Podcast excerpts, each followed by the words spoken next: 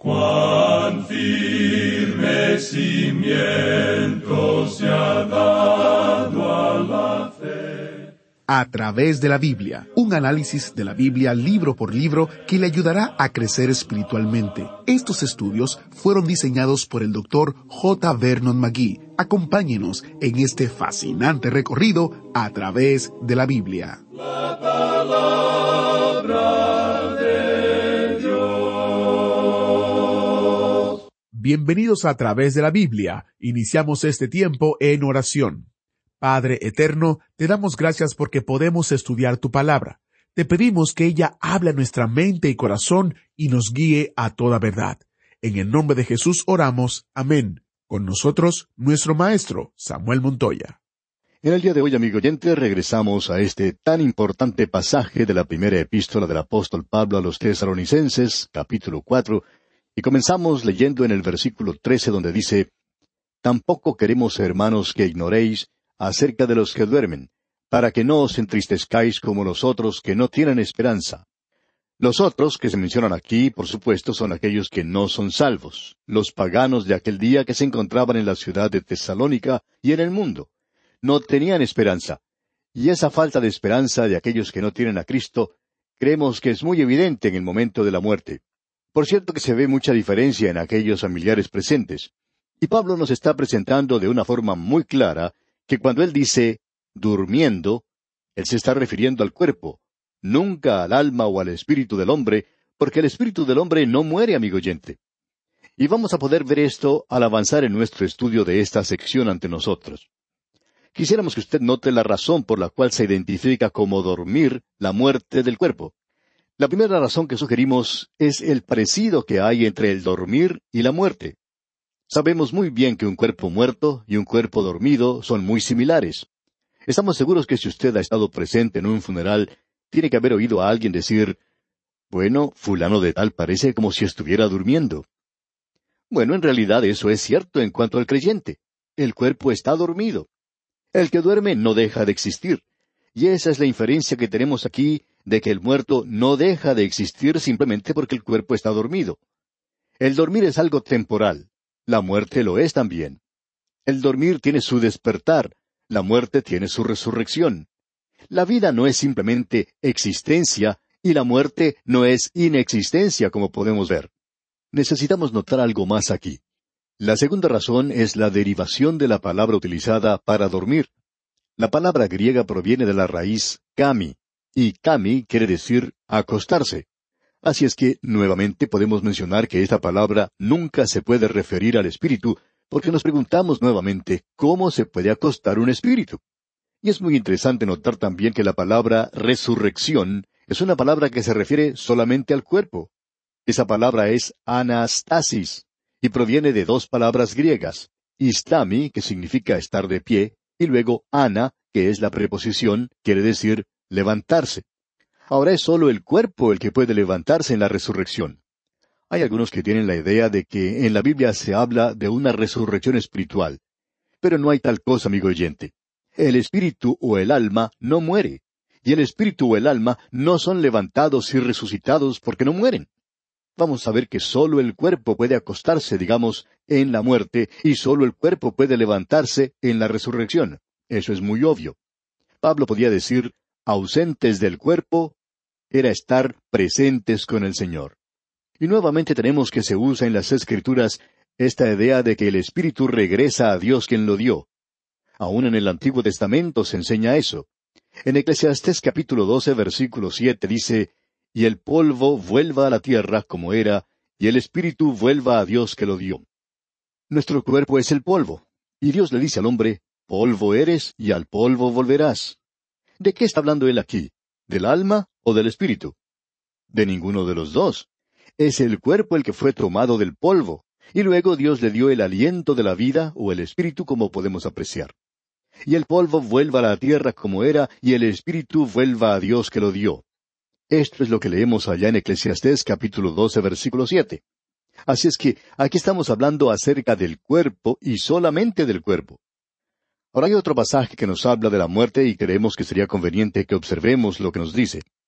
Nos estamos refiriendo al capítulo cinco de la segunda epístola a los Corintios. Permítanos leer aquí algunos versículos que pueden corroborarnos que estamos hablando aquí en cuanto al cuerpo.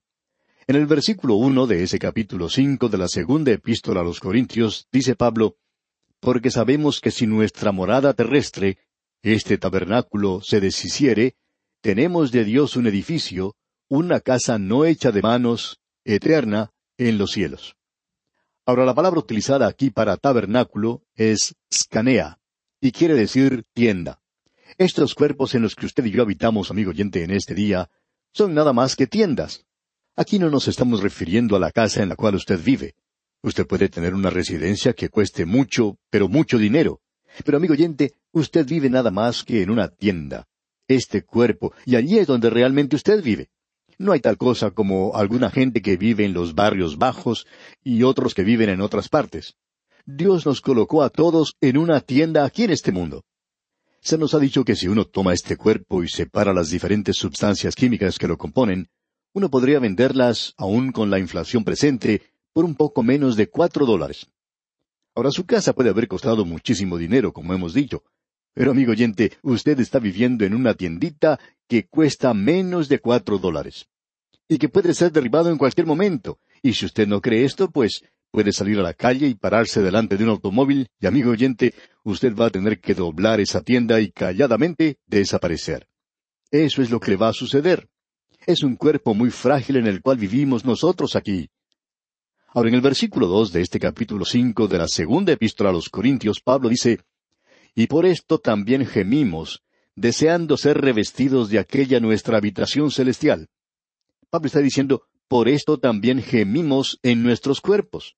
Y nuevamente dice en el versículo cuatro, porque asimismo los que estamos en este tabernáculo gemimos con angustia. Gemimos en estas tiendas nuestras. ¿Ha llegado ya a descubrir esto, amigo oyente? En cierta ocasión, un ancianito estaba esperando el transporte público, y este hombre tenía que haber tenido por lo menos unos ochenta años. Tenía el cabello canoso, un andar trastabillante y estaba echando maldiciones por todas partes. Un predicador que estaba a su lado le dijo, Mi amigo, usted no va a estar aquí en este mundo por mucho tiempo más. Usted va a tener que rendir cuentas ante Dios. Y él dijo, ¿Cómo sabe usted que yo no voy a estar aquí por mucho tiempo? Y el predicador le contestó, Bueno, ¿no le ha dicho Dios ya que usted no va a estar aquí por mucho tiempo? Él le ha dado ese cabello blanco, sus piernas están débiles, tiene doblados sus hombros, y nos imaginamos que le es difícil respirar también. Todo lo que Dios le está tratando de decir es que usted no va a estar aquí por mucho tiempo más. Usted está viviendo ahora en esta pequeña tienda y muy pronto comenzará a partir, amigo. Y usted tendrá que decidir ahora. Dios está tratando de decirle algo y usted no le está escuchando. Otro anciano andaba caminando por la calle y un amigo se le acercó y le dijo, ¿Cómo se encuentra usted hoy? A lo cual el anciano respondió, bueno, me encuentro bien. Pero esta casa en la que vivo se está derrumbando. Ya se está cayendo. Pues bien, esa es la clase de casa en la cual vivimos, amigo oyente. Gemimos, nos dice Pablo, los que estamos en este tabernáculo, gemimos con angustia. El doctor J. Vernon McGee, autor de estos estudios bíblicos, contaba que cuando él era joven, podía subir y bajar las escaleras de su casa dando saltos. Pero en sus años maduros, todo era diferente. Cuando tenía que bajar por las escaleras, solo podía dar un paso a la vez y ya no andaba saltando más.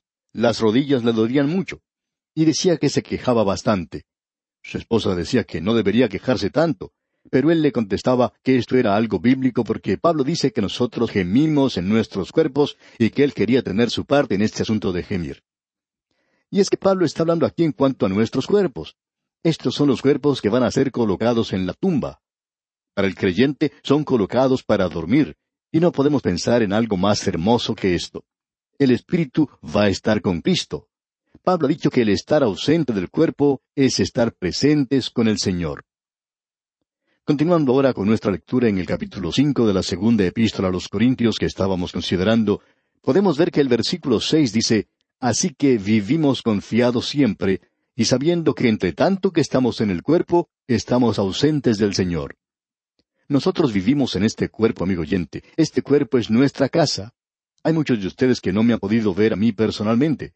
Sin embargo, hay muchos que cuando hemos tenido alguna reunión vienen y dicen, Bueno, hemos venido a esta reunión para verle a usted y para conocerle. Bueno, casi nos sentimos tentados a decir, usted no me ha visto a mí. Todo lo que usted puede ver es mi cabeza y mis dos manos y el resto de mi cuerpo cubierto por mi ropa. Pero usted no me ve a mí. Yo vivo dentro de este cuerpo. Amigo oyente, la casa en la cual vivo quizá no esté en buen estado de reparación, pero allí es donde yo vivo. Yo estoy adentro. Vivimos por fe y no por vista.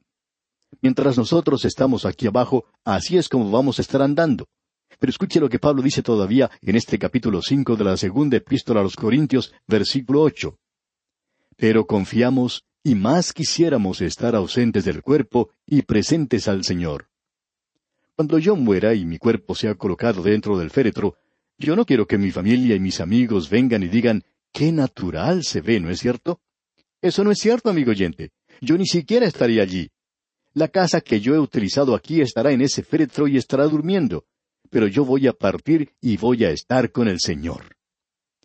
Y luego, en la resurrección, Pablo va a hablar acerca de eso, este cuerpo será levantado. Hace mucho tiempo tuvo lugar una reunión de teólogos y líderes de las iglesias, cuando se estaba llevando a cabo un argumento entre el modernismo y el fundamentalismo. Parece que esta gente hizo un último esfuerzo para tratar de reconciliar las cosas. Uno de los liberales que se encontraba en ese lugar, un erudito griego, presentó una disertación sobre el cuerpo espiritual. Y él basó su disertación en lo que dice la primera epístola a los Corintios capítulo quince versículo cuarenta y cuatro, donde dice, Se siembra cuerpo animal, resucitará cuerpo espiritual. Y él puso mucho énfasis en lo espiritual. Y dijo, Hermanos, ustedes pueden ver que la resurrección es espiritual porque aquí se habla de un cuerpo espiritual. Muy bien, entonces los liberales aplaudieron mucho y esta gente querían votar para que ese manuscrito fuese impreso y se le diera amplia circulación. Pero en ese lugar también se encontraba un erudito griego de tendencia conservadora, y él dijo, Yo quisiera hacerle una pregunta a fulano de tal. Un profundo silencio cayó en esa sala porque todos sabían que este hombre podía hacer preguntas muy importantes y directas. Así es que este hombre que acababa de presentar su disertación se puso de pie y dijo, Bien, trataré de responder a su pregunta. A lo cual el otro dijo, La pregunta es muy sencilla, usted la puede responder. ¿Qué tiene más valor, el sustantivo o el adjetivo? Y él se dio cuenta lo que este hombre estaba haciendo y contestó, Por supuesto que el sustantivo tiene más importancia que el adjetivo. A lo cual el otro hombre le dijo, Bueno, me sorprende y me disgusta que usted, una persona tan versada en el idioma griego, le haya dado más énfasis al adjetivo que al sustantivo usted ha presentado una interpretación equivocada a lo que Pablo intentó decir. Pablo dice, se siembra cuerpo natural. Y cuerpo es el sustantivo, natural es el adjetivo. Y resucitará cuerpo espiritual. Y continúa diciendo, lo único que es transportado en la resurrección es el cuerpo. Eso fue lo que fue cambiado, pero todavía era un cuerpo. Pero ahora es un cuerpo espiritual, y el énfasis se da al cuerpo y no a lo espiritual. ¿Sabe una cosa, amigo oyente? nunca llegaron a imprimir el manuscrito que había leído este otro hombre. Si uno analiza esto, se da cuenta que era algo ridículo, porque es el cuerpo el que es resucitado. Son los cuerpos los que duermen en el polvo de la tierra. Daniel usó esa expresión allá en Daniel capítulo 12 versículo 2 donde dice, y muchos de los que duermen en el polvo de la tierra serán despertados. Ya hemos visto lo que Salomón escribió en el libro de Eclesiastés, y él había dicho allí que el cuerpo regresaba al polvo. El polvo regresa al polvo, ese es el cuerpo. Pero el espíritu va a Dios, quien le había enviado. Los primeros creyentes adoptaron una palabra muy hermosa. Ellos usaban la palabra matarion. Esa es la palabra que se usa por cementerio, y allí nosotros utilizamos esta palabra. Pero ¿sabe lo que quería decir entonces? Era una casa de descanso para los extranjeros. Nosotros lo podemos llamar ahora posada. En aquellos días ellos tenían estas posadas, como la posada de Belén. Cada ciudad tenía un lugar como este, una casa de descanso para los extranjeros, y uno podía pasar la noche en un lugar así. Y los primeros creyentes llamaron a ese lugar cementerio, y eso era nada más que un lugar de descanso. En esto podemos incluir a los hoteles hoy. Ese es un lugar al cual uno va a pasar una noche. A la mañana siguiente uno se levanta y está listo para partir. Y lo hermoso de esto es que es un cuadro del lugar donde uno va a sepultar a los seres queridos. Usted no se pone a llorar cuando un amigo va a pasar una noche a un hotel, ¿verdad? Usted se regocija con él. Pues bien, El cuerpo del creyente ha sido colocado en un hotel, por decirlo así, por cierto tiempo. Pero un día el Señor regresa y ese cuerpo será resucitado, ha dicho Pablo. Bien, debemos regresar al pasaje que estamos considerando hoy, ya que es un pasaje realmente maravilloso de las Escrituras. En la primera parte del versículo catorce del capítulo cuatro de la primera epístola a los tesalonicenses dice, Porque si creemos que Jesús murió y resucitó, y quisiéramos que usted note aquí que él no dijo que Jesús durmió. Dice en realidad aquí que él murió. ¿Y cuán acertado es esto? Ahora hay tres clases de muertes. Existe la muerte física, la separación de lo espiritual del cuerpo. Y eso es lo que nosotros llamamos muerte hoy. Adán, por ejemplo, no murió físicamente sino hasta 930 años después de la caída. Pero existe una muerte que es espiritual. Y Pablo dice, porque el ocuparse de la carne es muerte. Ahora, ¿qué es lo que quiere decir esto? Es el estar separado de Dios, y eso es lo que le sucedió al hombre en el jardín del Edén. Dios le había dicho, de todo árbol del huerto podrás comer, mas del árbol de la ciencia del bien y del mal no comerás, porque el día que de él comieres, ciertamente morirás. Eso quería decir que él iba a ser separado de Dios, y eso sucedió así, amigo oyente. Porque cuando Dios buscó al hombre en el jardín del Edén, el hombre trató de huir, y Dios y el hombre están separados desde entonces. Y Adán en realidad murió ese día cuando él comió, él murió una muerte espiritual. El Señor Jesucristo dijo bien claramente que nosotros estábamos muertos. Y Pablo dice, estamos muertos en delitos y pecados. Y en su epístola a los Efesios capítulo dos versículo uno leemos, Y Él os dio vida a vosotros cuando estabais muertos en vuestros delitos y pecados. En cierta ocasión un juez bastante famoso estaba recorriendo su país presentando una disertación titulada Millones que ahora viven nunca morirán. Y a éste le seguía un predicador que predicaba diciendo Millones que ahora viven ya están muertos. Y por cierto que así era, muertos espiritualmente. Y luego tenemos la muerte eterna, y esa es la separación eterna de Dios. Ahora usted puede notar que Pablo expresa esto bien claro cuando dice Jesús murió y resucitó, así también traerá Dios con Jesús a los que durmieron en él, por lo cual os decimos esto en palabra del Señor, y esto es muy importante, que nosotros que vivimos, que habremos quedado hasta la venida del Señor, no precederemos a los que durmieron. Pablo está diciendo, ustedes se han estado preocupando en cuanto a aquellos que habían muerto antes de que tuviera lugar el rapto de la iglesia.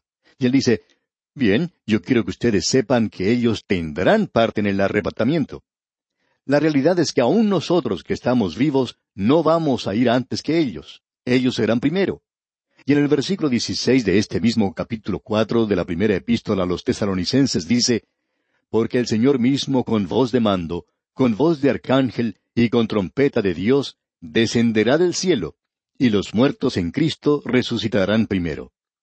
Este es un pasaje muy importante de las Escrituras, el cual tenemos oportunidad de analizar. Ahora, si usted nos lo permite, quisiéramos corregir algo hoy. El Señor mismo descenderá del cielo. Eso nos gusta mucho. Él no va a enviar a los ángeles. Cuando Él venga a establecer su reino a la tierra, entonces Él enviará a sus ángeles a los cuatro puntos cardinales de la tierra para reunir a los elegidos. Esos serán los de Israel y los gentiles en aquel día, para que ellos entren al reino. Pero no hay un ministerio de los ángeles en conexión con la iglesia, amigo oyente. Los ángeles anunciaron el nacimiento de Cristo. Pero, ¿cómo lo anunciaron? Él era el hijo de David. Él es el rey. Y así fue como él fue anunciado. Él iba a ser el Salvador. Pero lo importante del anuncio era que un rey os ha nacido. Los hombres magos querían saber dónde está el rey de los judíos que ha nacido. Pero cuando uno está tratando con la iglesia en el día de Pentecostés, Allí no había ángeles. El Espíritu Santo vino por sí mismo. Ahora bien, cuando el Señor arrebate a su iglesia de este mundo, el Señor mismo descenderá del cielo. No habrá ángeles allí. Los ángeles están relacionados con Israel, pero no con la iglesia. Porque el Señor mismo con voz de mando. Esa es una voz que comanda. Esa es la voz de comando, de mandato, como la que se oyó cuando él estuvo a la puerta de la tumba de Lázaro y dijo, Lázaro, ven fuera. Y luego dice, con voz de arcángel. Y ahora alguien dice, un momento, allí tenemos un ángel. No, amigo oyente, su voz será como la voz de un arcángel, es decir, es la claridad de la voz, la majestad y la autoridad de ella. Y luego dice, con trompeta de Dios. Y alguien nos va a decir entonces, bueno, entonces allí tenemos la trompeta. No, amigo oyente, su voz otra vez será como la trompeta.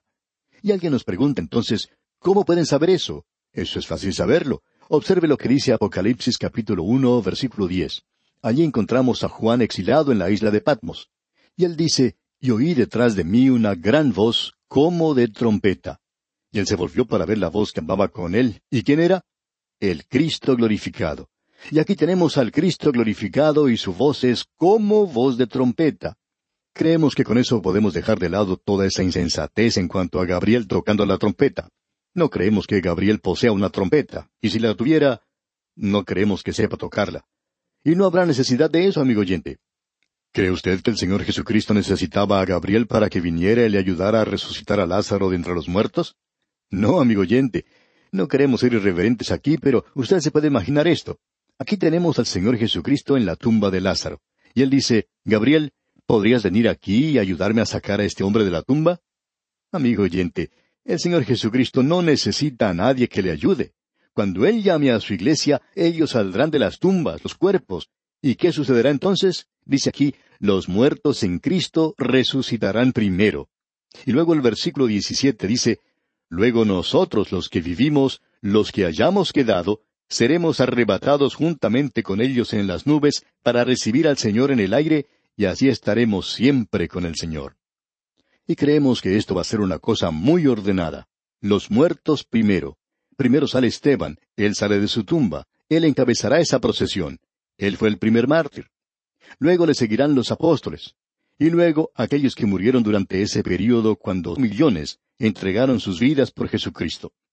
Y luego continuarán a través de los siglos, y finalmente, si usted y yo todavía estamos vivos, nos uniremos al fin de ese gran desfile. Nos encontraremos bien al final de esa procesión. Amigo oyente, la iglesia ya ha pasado a través de las puertas de la muerte. La gran mayoría de ellos ya lo ha hecho. Y luego dice, por tanto, aterrorizaos los unos a los otros con estas palabras. ¿Es eso lo que dice? No, por supuesto que no. Nuestra Biblia dice, por tanto, alentaos los unos a los otros con estas palabras. Esto es algo, amigo oyente, que debería alentarle a usted.